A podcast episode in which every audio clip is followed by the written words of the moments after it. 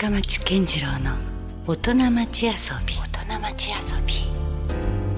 今日はボーダーレスジャパン代表取締役社長田口和成さんにねもういきなりのっけから興味深い話満載なんですけれども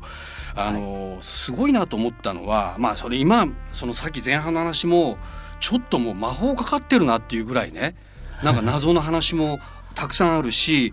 これすごいタイムリーなんだけどもつい最近ですね、日経ビジネスに世界を動かす日本人50の中の一人として田口さん選ばれてますね。あそうですね、これはだから評価されているわけですよね。うんなんかいつの間にか載ってていつの間にかですか？なんか打診なかったんですか？これちょっとこういうふうにちょっとエントリーしてますよとか。あいやあのこれ面白くて、うん、あの実はあのこれを明かされないでインタビュー取材は入ったんですよね。そうなんですか。うん、日経ビジネスから日経ビジネスから。ある時アポイントが来たあポイント入って、うんうん、何なのかなと思って適当に答えてたんですけど、うんうん、そしたらああれこれだったのかなと後で思って。へえそれはある種のリサーチだった。うん。ですかね。うん、いう感じしない。えいやでもそうね、そんなでもいっぱい起業家がいる中で、はい、ね田口さんがしかもこの福岡を拠点に活動社会起業家として活動されているボーダーレスジャパンが選ばれて、はい、これはなんかちょっとどうですか？少しさっきの前半のリスクばっかりを背負ってるって話でしたけど、はいはい、ちょっとこうまた評価されて報われる瞬間でもあったんですか？これに選ばれるいやこんなんはもうなんちゅうんですか？あのなんかあんま関係ないですよね。関係ない？お？また頼もしい話いやいや、うん、こんなん本当にね通過点。通過点っていうかねたまたまの世界このためにやってるわけじゃないですよね。だってつまり。だから嬉しいかどうかと言われれば、うん、僕自身は本当に何も思わないんですけど、うん、ただやっぱり親とかですね。周りのね、周りの人が。あの喜んでくれたら嬉しいなっていうか、まあ喜んでくれるから、あのまあ一応僕も雑誌買って、一応親のところに持ってって。どうでした？親の率直な感想としては、まあ、それはよろあの聞いてないですけど一応あの会社の階にポイント置いて、乗ってるみたいだからって言ってる、まあ、やっぱ誇らしいでしょうねだから、ね、うん、まあそなんかおんおんあの恩返しな恩返しじゃないですかね、うんうん、親孝行の親孝行の一つぐらいにはなったかなと思ってますけど、うん、あまり自分としては関係ないかなと。あとはさっき言った23社あるって言ったように、うん、僕がやってるっていう感覚なくて。あそうなんですか、うん、自分はやっぱ立ち上げのところを一生懸命やって起業家たちの伴走を頑張ってますけど、うん。やっぱりその後はさっき管理しないって言ったように、それぞれの起業家がもう本当頑張ってやってるんで、うん、なんか代表して僕がもらうたみたいな感じなんですけど、うん、まあ半分申し訳ないなっていう感じですよね。なんか僕だけ名前出ちゃうんで、うん、でも実際この会社って、うん、あのいわゆる普通の会社と考え方が全然違って、僕の会社っていう考え方一切ないんですよね。あのボーダレスグループっていう考え方で、企業グループという考え方で、いわゆるこうホールディングス会社っていうよくある、うん、うん、まあ、例えばソフトバンクホールディングスみたいな形で。はい、で傘下にいっぱいいるみたいな。そんな感覚に近いんですか？ではないんですよね。ではない、はい、うん、ではなくて起業家たちが本当は一人一人やっていいんだけれど、うん、あのーみんなですね自立したいとは思ってるんだけど孤立したいとは思ってないんですよね。あその自立と孤立って何か的なるとか、はい、大きく違うところなんですね。だからしっかりと自立して、うん、誰からホールディングするように上から指図されたりとかは誰もしたくないと、うんうん、支配関係は嫌だと。だけどみんなで助け合っていくっていう関係性は求めてるんですよね。でそういうための生態系というか、エコシステムとしてボーダレスっていうのを考えていて、だから僕らはいろんな企業家たちがいて、えー、その人たちが事業を頑張ってるんですけど、もし余剰利益ができた場合、つまり自分の事業に必要なお金を投資するんですけどそれでも余るぐらいの利益が出た場合は、みんな共通のポケットに入れようっていう考え方なんですよ。共通の財布に入れようね、はい、でそのお金を使って新しくチャレンジする人たち、のをサポートしましょうっていう、うん、そういう集団として、うん、そういう起業家の集団としてやってるっていう、えー、そうなんだ。なんかそれだけのハイリスクだったら、はい、ハイリターンがあってもいいのかなってちょっと思ったりもしたんですけど。リターンはね、えー、起業家たち、うん、あまあボーダレスとしてのリターンっていうのはもうないですね、僕個人のリターンもないですね。ないんだ。僕なんか例えばボーダレス普通はね23社を束ねてるトップにいたらはい、まあそれなりのなんかねっていうイメージはありますけど。ゼロですね。ゼロ。は売上が43億ぐらい去年あるんです、えー、そんだけ行きますかやっぱり。はい、うん、あるんですけど、はい、利益も 5. 点何億ってあるんですよね、うん、あるんですけどこの会社には会社の定款っていう、うん、あありますよ。憲法みたいなもんで、はい、そこの憲法にも憲法全文ってあるように、あの僕らも僕らあの定款全文って作ってるんですよね、でそこにも明記してあるんですけど、あの配当は一切受けないって書いてあるんですよね。僕はこの会社の創業者だし、株式の大半を持ってるんですけど、いわゆる配当っていうのは1円ももらえないっていうふうに、もうあえてそこを書いてあるんですね、はい、自分に。書いてあるんですよね。自分が決めたルールですか？自分が決めたルール。はい。だからそうじゃないとみんなね僕がみんな頑張った結果僕に配当入ってくるって言ったらなんかやっぱおかしいなっていう、じゃんでまず自分の懐には一切入ってこない仕組みになってるし、給料もですねえー、とこれみんな一緒なんですけど、その会社の給料あその会社にいる一番年俸が低い社員の7倍以内っていうルールをみんなで決めたんですよね。だから例えば、一番年俸の低い人をもし200万円で新入社員とか、200万円で雇うって言ったらどんだけ利益出してる会社の状態でも社長はその7倍の1400万円っていうのがマックスっていうところなんですよね。で逆に立派な会社を作ってしっかりできたんだから、もう他の大企業の部長さんだってなんか2,000万ぐらいもらってんだからとかって言って起業家を持ってもいいと思うんですよね。その時は自由にいいんですけど2,000万もらう場合は一番年俸の低い人をその7分の1の最低300万円。だから上げなきゃいけない上げないといけない。最低賃金をね、はい。こんなこともあの僕が決めてんじゃなくて、うん、この起業家たちオーデスグループの社長たち全員で話し合って決める7倍という数字もみんなで決めるんですそれなんか前例というかモデルがあったんですそれとももう完全に独創的な発想で、うん、自分たちで考えるんですね。どっかを真似するとかじゃなくて、こういう格差のある社会っていうのは僕らが求めてるものではないよなっていうところで。だから実際7ってやってるんですけど7倍もらってる人は僕も含めて誰もいないんですよ。はい。そうか。だからそこでこう矛盾が起きないようにちゃんともう最初から縛りを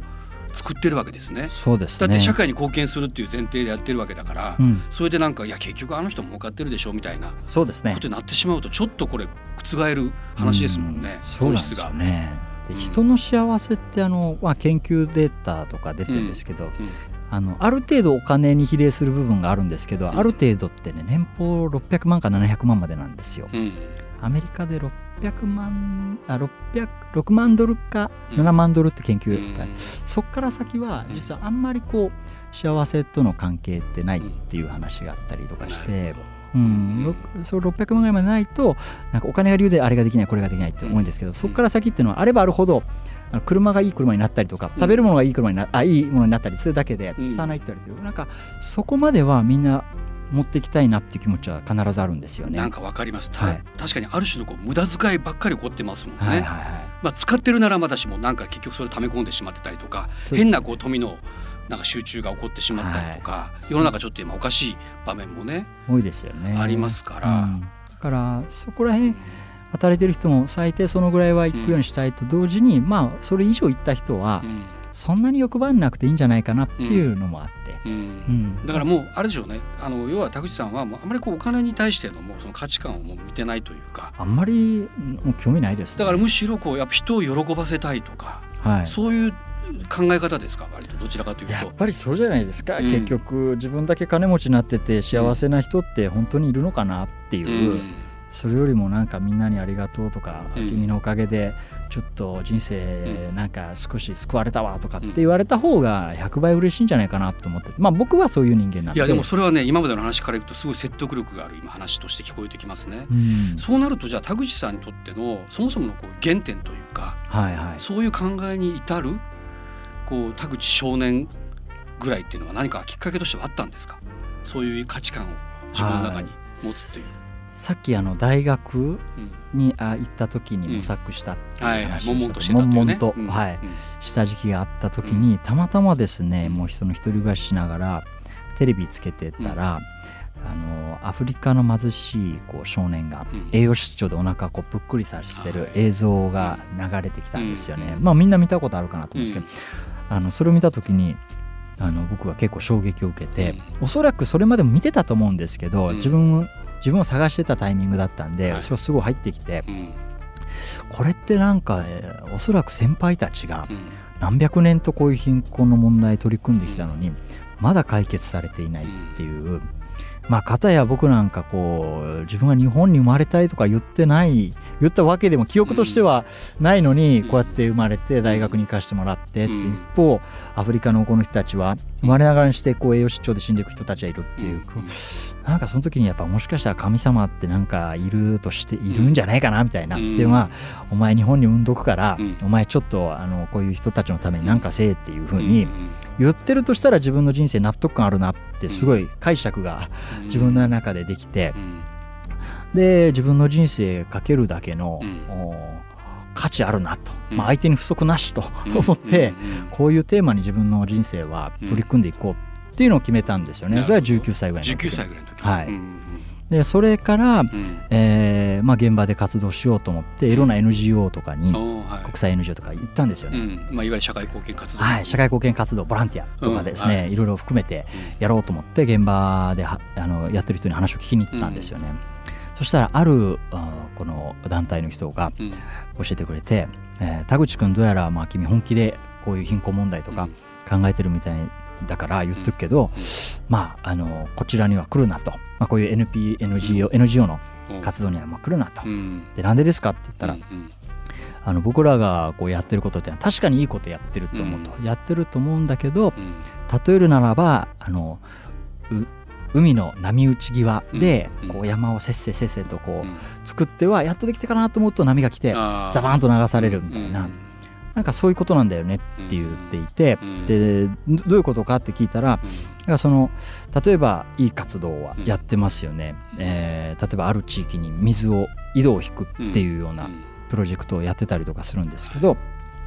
井戸を作った後それをこうやっと1年目でやっとできた、うん、2年目やっとそれを自治でどう運用していくかみたいなことをやっておうとしている、うん、矢先にやっぱ寄付とかで成り立ってるんで、うん、寄付者の意向としてはあの今年も水にやりますっていうよりもちょっと今年は女性の問題に取り組んでくれないとか、えー、変わってくんだ変わってくるんですよね。でもそういう例えば寄付してる財団とかがね、うん、そういうとこからしたらまあ当たり前当たり前というかその人たちの気持ちも分かるんですよね、うん、担当として、うん、今年も水来年も水一番の問題だろうみたいな、はい、喫緊の課題はこっちだろうみたいな。そう。そうやってやっぱりやってやっぱできれば同じ予算やるんだったら水の問題にも取り組んだし女性の問題にも取り組んだしってやっぱり言うのもまた寄付者側のっていう。そうやってあの誰がいい悪いとかじゃなくて現場としてはそうやってもう少しっていうところでやっぱ寄付がなくなるとか資金がなくなって活動を変えないといけないってことも結構あるんだっていう。影響を受けてしまうと、はい、まあ、言い方悪いけどぶれてしまうわけですねことはあのやっぱりあることがある。と全てじゃないと思うんですけどね、うんうん、でそうした時に、うん、やっぱりこういうこと社会の問題っていうのは、よりダイナミックにかつ継続性を持って取り組まないと結局変わらないから、あのそれをできるような立場にならないとダメだよって。そうするとやっぱお金の方からコントロールできる人間にならないとダメだよってそのおじさんが言ったんですよね。ほうなるほど、うん、で僕もああなるほどなと思ってやったら、こんな素晴らしい活動やってる人たちがいるんだから、うん、あじゃあ自分はそれを今こう聞いたんで、うんあの逆にそれを分かった上でお金のサポートをできる人間になろうって役割分担だと思って、うん、じゃあ自分はビジネスの方に行ってお金を稼いで、うん、そのお金をこういう素晴らしい活動してる人に届けようっていうかね、うん、送るっていうそういう会社を作ろう。そこでビジョンがパンと見えたんですね、はい、それでビジネスだって最初はなったんですよね、ただそれ気が付いたはいいけど、はい、難しくないかったですか？それをじゃあいざ形にするっていうのはどうなんですか、ねいややってみるとですねあのー、まあうん、難しいというかですね、うん、まあ、実際その後どっからどう手をつけていったんですか、えー、はい事業を作っ、まあ、まず25歳の時会社を作ったんですよね、うん、もうその時にボーダーレスジャパンだったんですね、はい、はい、なるほど。あもう25で起業したんですね。はい、うん、25で。あまあうんまあそうなんですよね。作ったんですよね。うん、でそれで、えー、もう決めてたのは売上の1%をこういう活動をしているところに寄付するっていう、うんはいはい、だ利益が出ても出なくても必ず、赤字であろうが。赤字であろうが寄付するっていうのがこう会社の意義としてこう会社を作ったんですよ、逆に言うとできるだけ多くのお金を送ることが正義なんで、やることはまあ何でもいいと思ってやったのが始まりなんですね実は。でもあの本当に365日休みなく、もう毎日終電でっていうのをずっと働いてやってでも初年度ね売り上げ個人で始めて、うん。えー、やっぱ数千万とか限界なんですよね、うん、3,000万とかじゃ稼いだっつって、まあ、一人がどんなにこうね、はい、東奔清掃右往左往してもしても限界はあるわけです。限界があるんですよね。で3,000万の 1%, 1%、うん、30万円寄付したって、うん、なんかそれでありがとうみたいなことは言われるんですけど、まあ、それだけでもまあ立派だとは思いますけどね。だけどやっぱその時ふと思ったんですよね、うんうん、なんか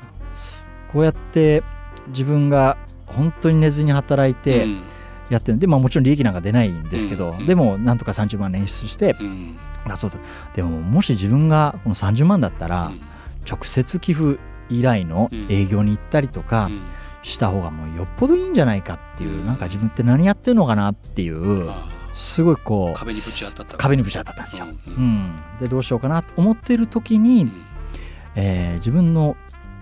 えー、友人がですねあのアメリカから来ていて、あの日本で部屋借りられないんだよみたいな話を。日本人じゃないアメリカ人。アメリカ人、うんはい、で外国人が日本で部屋借りるって言った時に部屋を貸してくれないっていう現状がそこで分かったんですよね、うん、で出くわしたんですよね。なるほど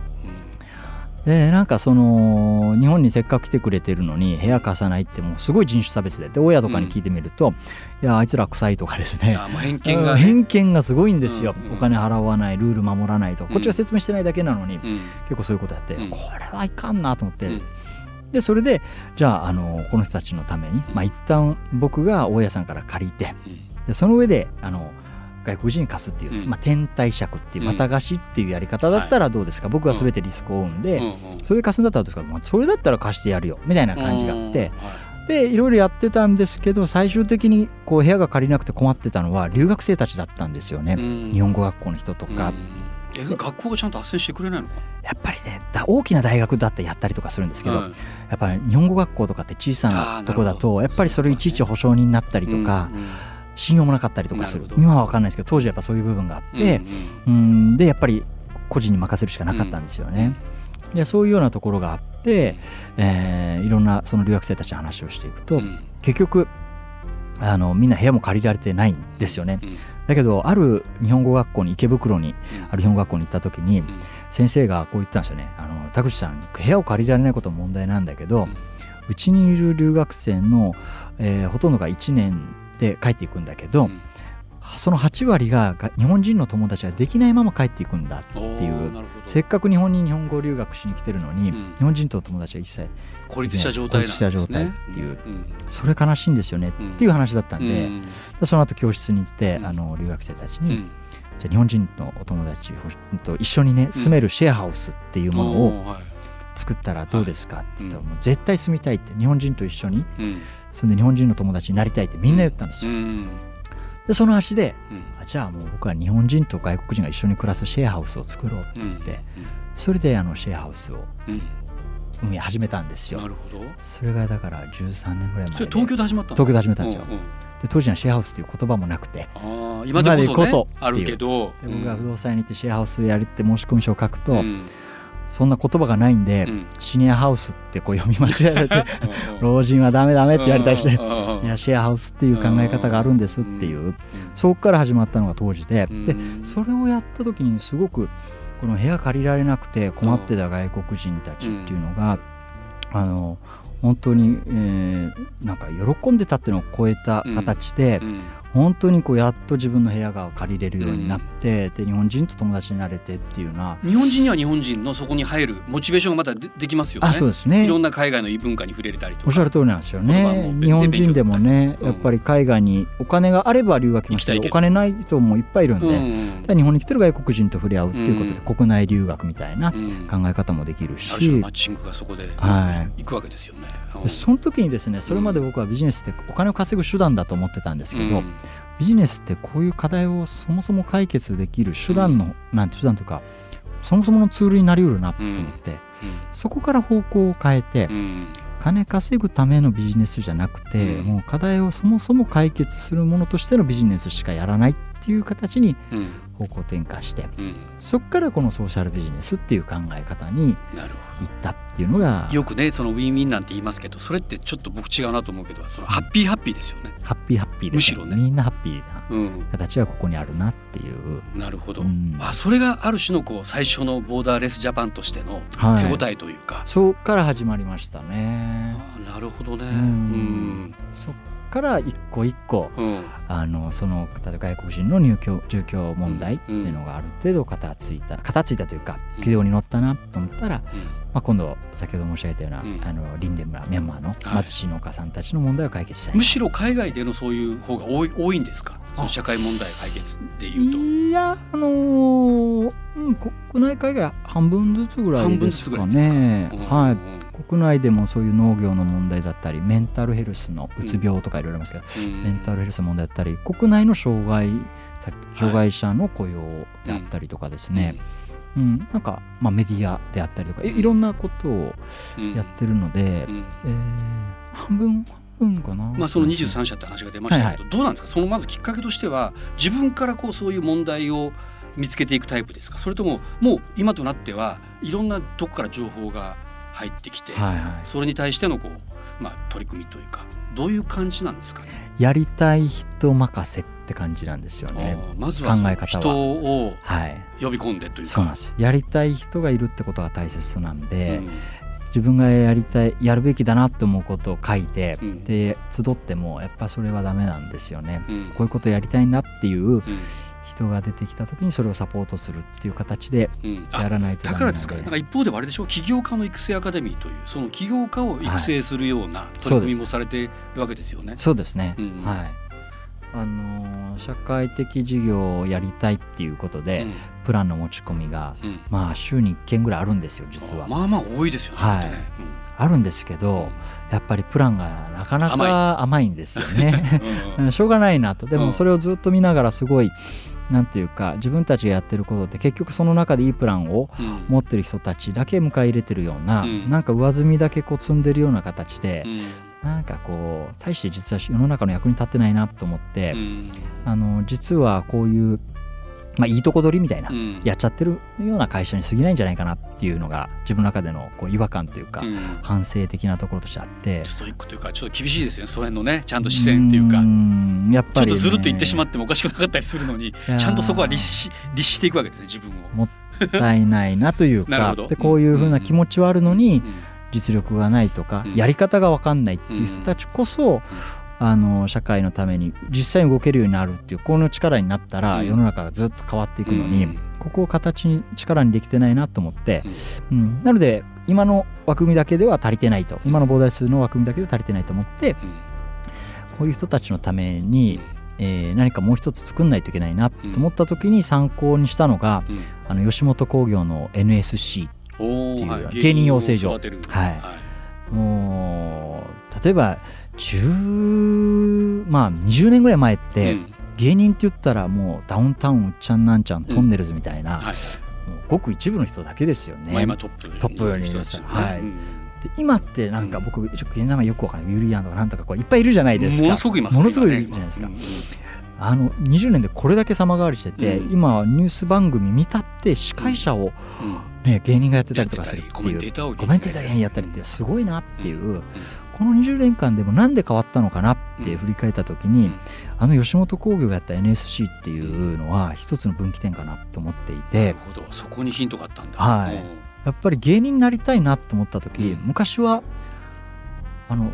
直接トントンって叩いたりとか、うん下手したら弟子入りしたりっていう,、弟子入りしたりとか。そういう時代があった時にやりたいと思ってもなかなかステップがないんですけど、うんあの芸人養成所っていうとこ入るっていうのは今できたんですよね、ステップ。うん NSC の合格率ホームページ調べたら99.9%なんですよ。あほぼ入れる。願書出したら入れる。すごいステップだなと思ってうん。だから芸人になりたいって言ったら芸人養成所行こうと。うんうんそこで1年間芸を磨いて、うん。いい芸が見つかったぞ、うん。いい相方が見つかったぞ、うん。と思えば本気でうん。芸人を目指せばいいし、なんか違うなと思えば他の仕事を探すっていう、うん。このステップ作ったのすごく大きいなと思って、うんそう思ったらこう企業も同じだなと思って、社会課題解決したいって何かやりたいと思った時にじゃあ自分で借金してうん。やりなされって言っても、うん。それはやっぱり難しい、うん。じゃあ、えーいいプランを練って、うんいい、えービジネスパートナー見つけて、うん。こんなことできる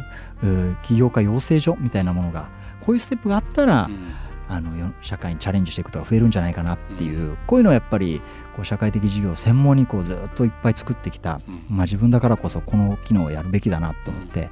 でそれで始めたのがボーダレスアカデミーって言って、うん。はい、社会的な社会起業家養成所っていうかですねそのソーシャルビジネススクールみたいな形でやってるんです。今のじゃあ23社の社長たちっていうのはそこから育ってきたい人や材だったりこれはねもう今年からやり始めたばっかりなんではい、ですね。23社は別ですね。あということはまだ劇的にここからまたね増えていく可能性があるどんどん増えてますすね。今うん福岡と東京でやってるんですけど、うん。あの今沖縄からも滋賀からも要請が来ていて、うん。これを日本全国であの、このに持っていくっていうことをやろうとしていて、そうするとどこの県にいてもどの場所にいても起業したいと思ったらまずその学校に行ってうん。で学んでそれで起業するってことができるかなと思って。はあ、なるほどね、まあ、いろんななんか独創的だし斬新ななんか取り組みをねされてるししかもそれが社会のためになるというね、もうなんかあのい貪欲ですよね。うん、やっぱり一回きりのね。そうですね。一回きりの人生でいやいやいつ死ぬか分かんないんそですごいななんか。では引き続き来週も田口さん、はいまたよろしくお願いします。よろしくお願いしまということすで今夜は、えー、ボーダレスジャパン代表取締役社長田口和成さんでした。ありがとうございましたあ。りがとうございました Love FM Podcast. ラブ f m のホームページではポッドキャストを配信中スマートフォンやオーディオプレイヤーを使えばいつでもどこでもラブ f m が楽しめますラブ FM.co.jp にアクセスしてくださいね Love FM Podcast.